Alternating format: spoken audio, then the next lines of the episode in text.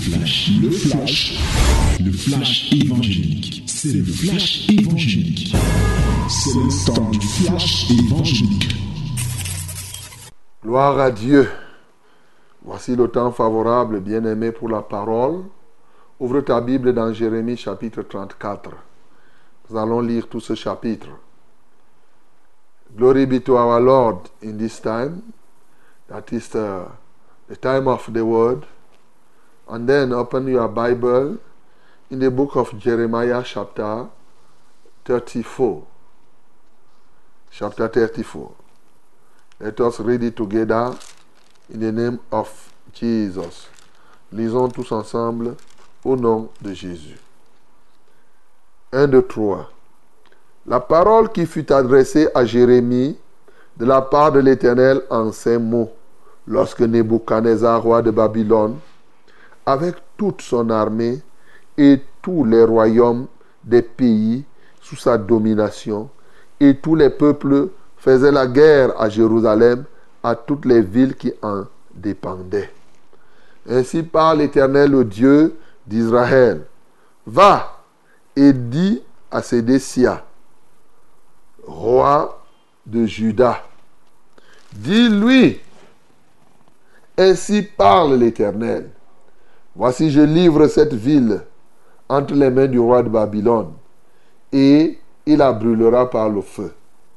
Et toi, tu n'échapperas pas à ses mains, mais tu seras pris et livré entre ses mains.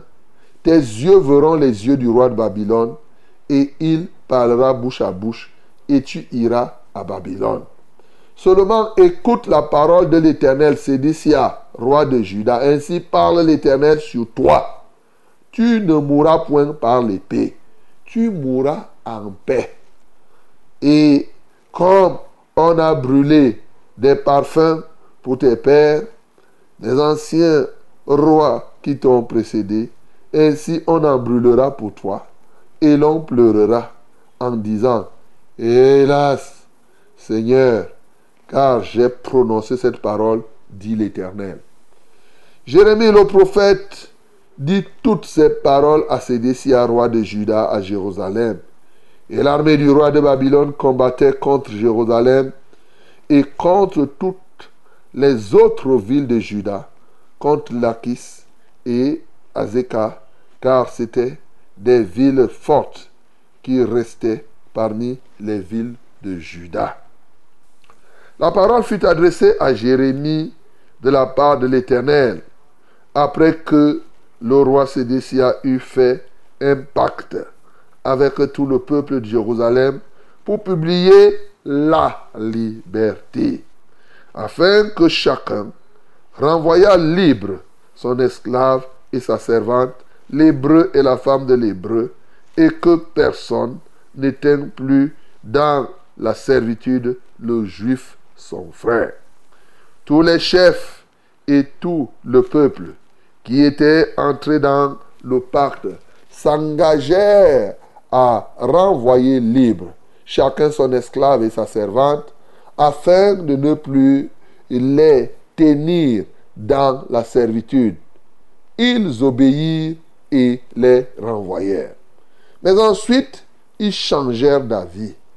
Ils reprirent les esclaves et les servantes qu'ils avaient affranchis et les forcèrent à redevenir esclaves et servantes. Alors, la parole de l'Éternel fut adressée à Jérémie de la part de l'Éternel en ces mots. Ainsi parle l'Éternel, le Dieu d'Israël. J'ai fait une alliance avec vos pères le jour où je les ai fait sortir du pays d'Égypte, de la maison de servitude, et je leur ai dit, au bout de sept ans, chacun de vous renverra libre son frère hébreu qui se vend à lui. Il te servira six années, puis tu le renverras libre de chez toi. Mais vos pères ne m'ont point écouté et ils n'ont point prêté l'oreille. Vous vous aviez fait aujourd'hui un retour sur vous-même. Vous aviez fait ce qui est droit à mes yeux en publiant la liberté chacun pour son prochain. Vous aviez fait un pacte devant moi dans la maison sur laquelle mon nom est invoqué. Mais vous êtes revenu en arrière et vous avez profané mon nom. Vous avez repris chacun les esclaves et les servantes qui vous aviez affranchis, rendus à eux-mêmes, et vous les avez forcés à redevenir vos esclaves et vos servantes. C'est pourquoi ainsi parle l'Éternel.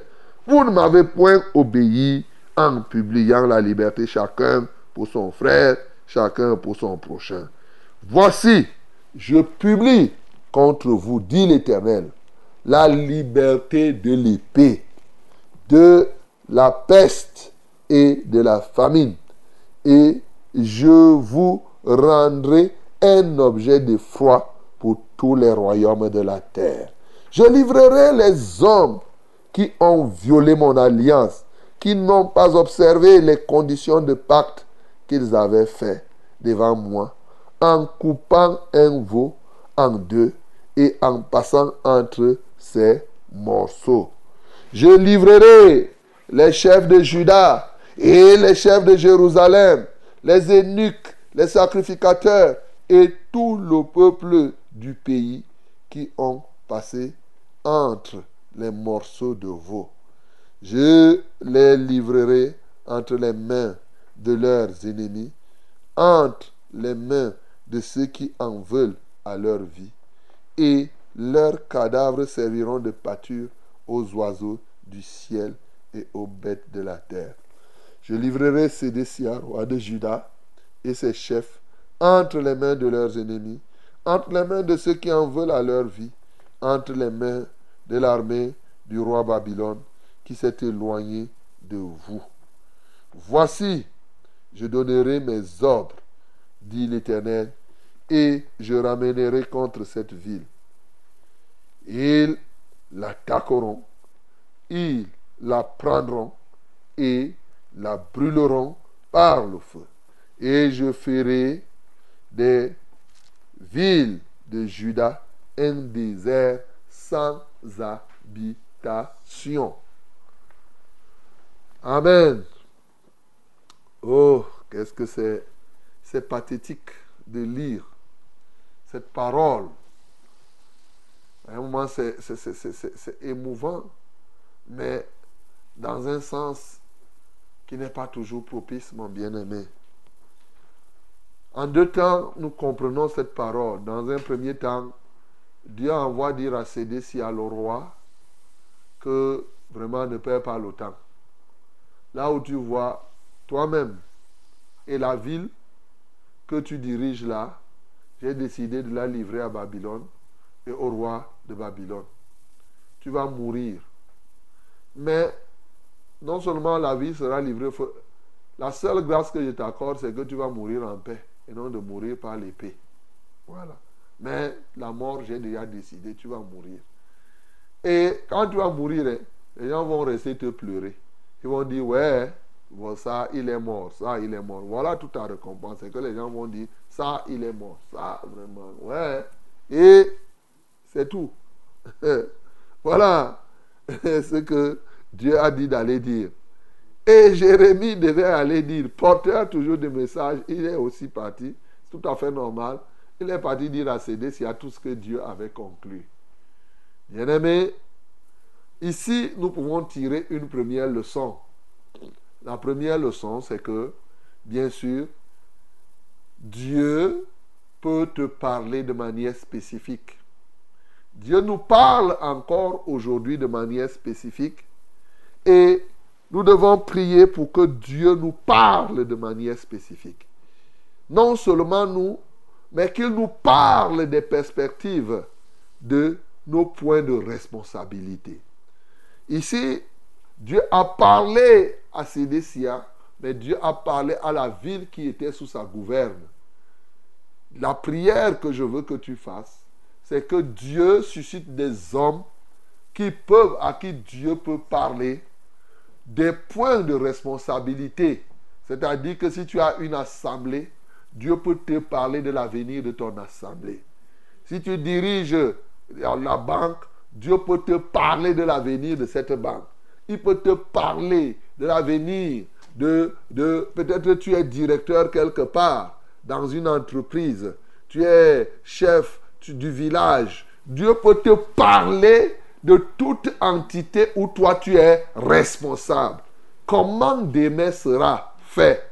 C'est très important, mon bien-aimé, parce que quand Dieu nous met responsable de quelque chose, c'est vraiment la responsabilité.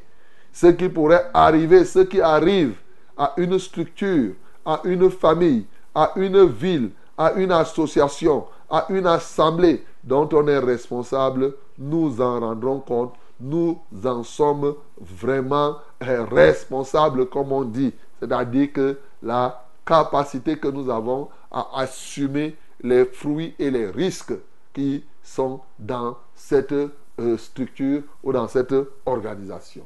Mais aussi, Dieu, nous voulons que Dieu suscite des prophètes qui nous parlent de notre avenir, comme cela fut le cas pour Sédécia. Oui, des vrais prophètes, pas des charlatans qui vont imaginer des choses qui ne vont jamais se réaliser.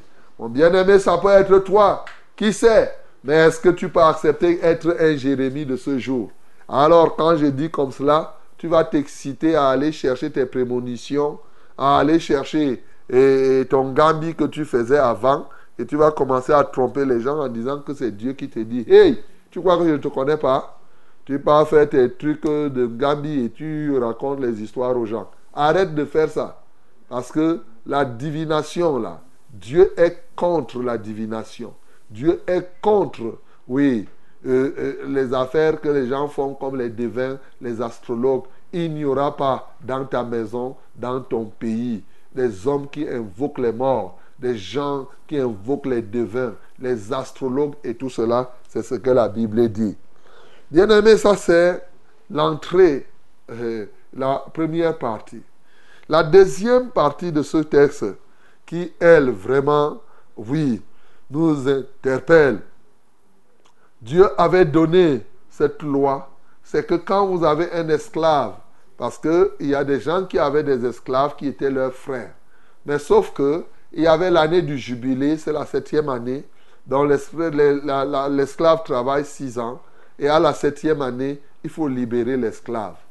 Et les enfants d'Israël avaient euh, euh, oublié de faire cela. Dieu a tenu à rappeler que vous devez obéir à cette règle-là. Et maintenant, ils ont signé avec CDCA un pacte que oui, comme nous avons décidé, nous, avons, nous allons libérer nos frères qui sont en esclavage chez nous. Ils ont libéré les esclaves. Je ne sais pas qu'est-ce qui a piqué ces gens-là encore. Quelque temps après, ils se sont mis à forcer ces esclaves libérés pour qu'ils redeviennent encore des esclaves. Dieu a donc dit que moi j'ai proclamé, j'ai demandé que la liberté soit pour vos frères juifs. Je ne veux pas voir un de vos frères esclaves chez vous. Mais comme vous avez refusé la liberté à vos frères, je proclame donc la liberté de l'épée sur vous. Ah, l'épée devient libre sur vous. La famine devient libre sur vous. La peste, la, la liberté. Comme vous avez refusé de donner la liberté, moi, je vais donner donc la liberté. Vous allez comprendre comment on libère quelqu'un. Et moi, au lieu de libérer quelqu'un, je vais libérer plutôt l'épée. Et c'est comme cela qu'il leur a dit que il va les livrer aux mains de leurs ennemis, à de ceux qui en veulent à leur vie. La liberté à l'épée va faire que, effectivement, ils deviennent des objets de foi dans tout le pays. Et en les livrant à, à leurs ennemis, leurs cadavres deviendront véritablement, oui, les cadavres vont devenir la pâture des oiseaux, bien entendu du ciel, des bêtes des champs. Et surtout, vous savez, ces gens-là avaient fait un pacte. Un pacte. Un pacte qui a été scellé et on nous a donné le signe de ce pacte ici. Alors, Donc vous faites ce pacte sous quoi hein? Sous ce que vous avez lu. Je ne veux pas insister sur ces éléments. Bien aimé, ici ce qui est plus important, il y a deux points que je peux relever ici au regard du temps. Le premier problème, c'est la liberté, bien entendu. Est-ce que tu es prêt à libérer quelqu'un ce matin? Bien aimé, nous devons comprendre que quand nous-mêmes nous voulons, ce qui est paradoxal dans ce monde, les gens qui prônent beaucoup plus la liberté sont les premiers à mettre les autres en esclavage. Hey, je reprends. Les gens qui prônent oh, la liberté sont souvent les premiers à mettre les autres en esclavage. Voilà. Vous trouvez les gens vous disent non, vous êtes libre, vous êtes indépendant. Ça, c'est des histoires. Dans le fond, ce qu'ils disent indépendance là, c'est l'esclavage d'une manière déguisée. Que ce soit en politique, dans les familles et autres. Bien aimé, Dieu pose le problème de la vraie liberté, mais ici aussi de la liberté définitive. Oui, c'est très important que toi, ce matin, tu puisses libérer quelqu'un que tu avais déjà mis sous l'esclavage, sous ton esclavage. Comment on met les gens en esclavage? Justement quand on garde rancune à quelqu'un. Lorsque tu gardes rancune à ton frère aujourd'hui, parce que tu peux me dire que, oh, moi, je n'ai pas d'esclave chez moi. D'accord.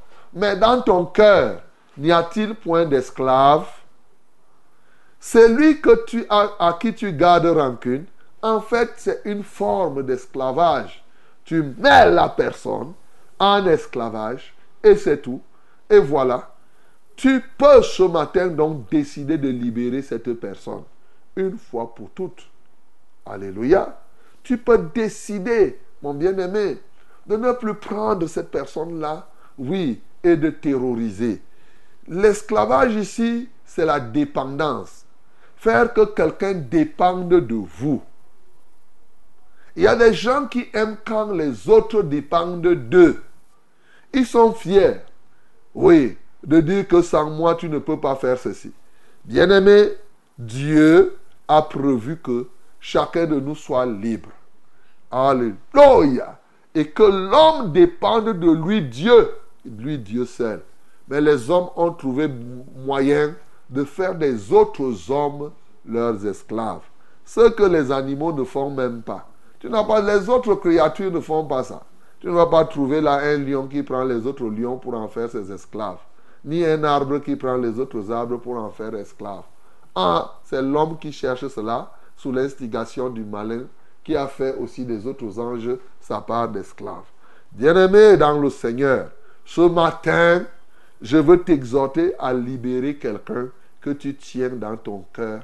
Quelqu'un que tu as fait qu'il devienne ton esclave, que en fait c'est comme si c'est toi qui détiens son souffle de vie. Voilà.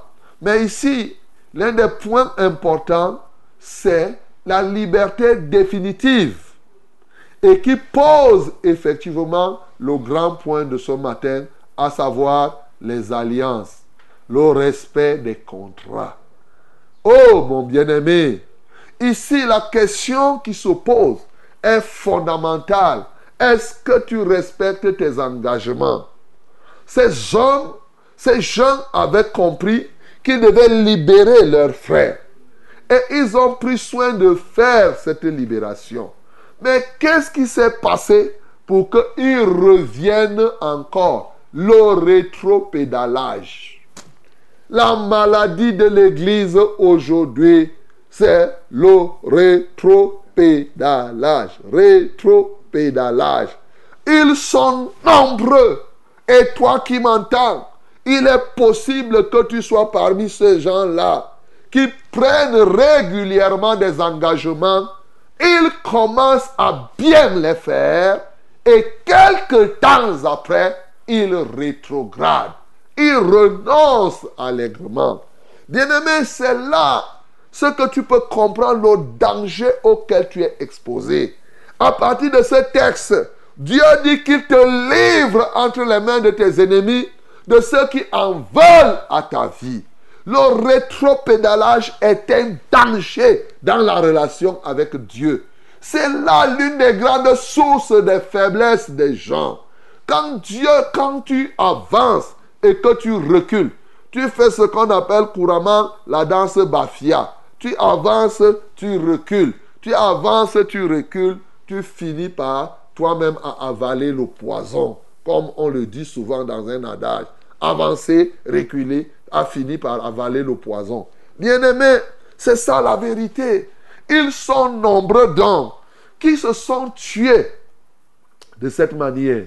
Ils ont pris des engagements. Au moment où ils veulent les rompre, ils ne se souviennent plus. Souvent, j'entends les gens dire, même à l'église, Oh pasteur, Dieu m'a envoyé pour que je vienne dans l'église. Dieu m'a envoyé pour que je sois avec toi. Dieu m'a envoyé. Mais au moment où il veut renoncer, ce n'est plus Dieu. Il dit que j'ai réfléchi, j'ai dit que vraiment maintenant là, je pars. Hey, je disais à quelqu'un l'autre jour que au moment où tu es venu, tu as dit que c'est Dieu. Maintenant, tu ne dis plus que c'est Dieu. Ce n'est plus Dieu qui te parle, c'est toi maintenant. Bien-aimé, les gens s'empoisonnent. Les gens se détruisent tous les jours. Ils prennent des engagements et quand ils veulent, ils parviennent à les rompre. Bien-aimé, sache une chose. Quand tu fais ça, tu deviens un objet de foi. Tu peux être là, tu gesticules. Ça te donne l'impression comme ceci. Oui, ça te donne l'impression que tu es bien. Mais au fond, Dieu te livre à tes ennemis. Et c'est là où tu deviens faible. C'est là où tu deviens malade. C'est là où tu deviens que tu pries et Dieu ne peut plus t'exaucer parce que tu es désormais la propriété de l'adversaire. Bien-aimé, répands-toi pour tous les engagements que tu as rompus comme cela. Mais au fond, qu'est-ce qui se cache derrière la rupture des engagements? Souvent, les gens ne comprennent pas ce qui est au fond des alliances. Et pourquoi Dieu tient tant à ce que tu respectes tes contrats? Dieu lui-même respecte bien sûr ses contrats. Mais au fond de la chose, écoute-moi très bien, la rupture d'une alliance, surtout avec Dieu, surtout une alliance où Dieu, tu as conclu avec Dieu. Dieu t'a dit de faire, tu as commencé, tu as dit c'est Dieu. C'est la même chose qu'il a dit que le jour où tu mangeras le fruit de l'arbre de la connaissance du bien et du mal, tu mourras. Il était en train de dire que en mangeant le fruit de l'arbre la connaissance du bien et du mal, tu vas rompre le contrat qui existe entre toi et moi. Et en mangeant le fruit, Adam et Ève, Satan leur a dit qu'ils vont s'émanciper de Dieu. Donc ils ne vont plus dépendre de Dieu. Bien-aimé, le péché central de l'homme, c'est l'indépendance vis-à-vis de Dieu. L'indépendance. Donc la rupture de contrat est une officialisation aux yeux de Dieu tu es en train de crier à haute voix que Dieu, je suis un indépendant, je décide de faire ce que je veux, je ne dépends pas de toi. C'est pourquoi je rends quand je veux, je vis quand je... C'est ça qui est dérangeant. C'est pourquoi tu mourras. C'est pourquoi il te livre à tes ennemis. Bien-aimé, c'est dangereux. Les gens veulent s'émanciper de Dieu. Les gens veulent être des indépendantistes vis-à-vis de Dieu. Mais sauf que l'homme n'a pas été créé originellement pour qu'il ne dépende pas de Dieu. Dieu t'a donné son propre souffle pour que tu dépendes de lui. C'est ça, bien-aimé. Comment tu peux avoir le souffle de Dieu en toi et tu ne veux pas dépendre, de Dieu? Réfléchis toi-même. C'est lui qui te donne le souffle. Tu ne veux pas dépendre de lui. Voilà pourquoi quand tu viens rompre le contrat, tu viens rompre l'alliance, Dieu te considère, il te châtie formellement. Et au fond de la chose, tu comprends ce que je t'ai dit, c'est le péché que, effectivement, Lucifer a commis au ciel, à savoir l'orgueil.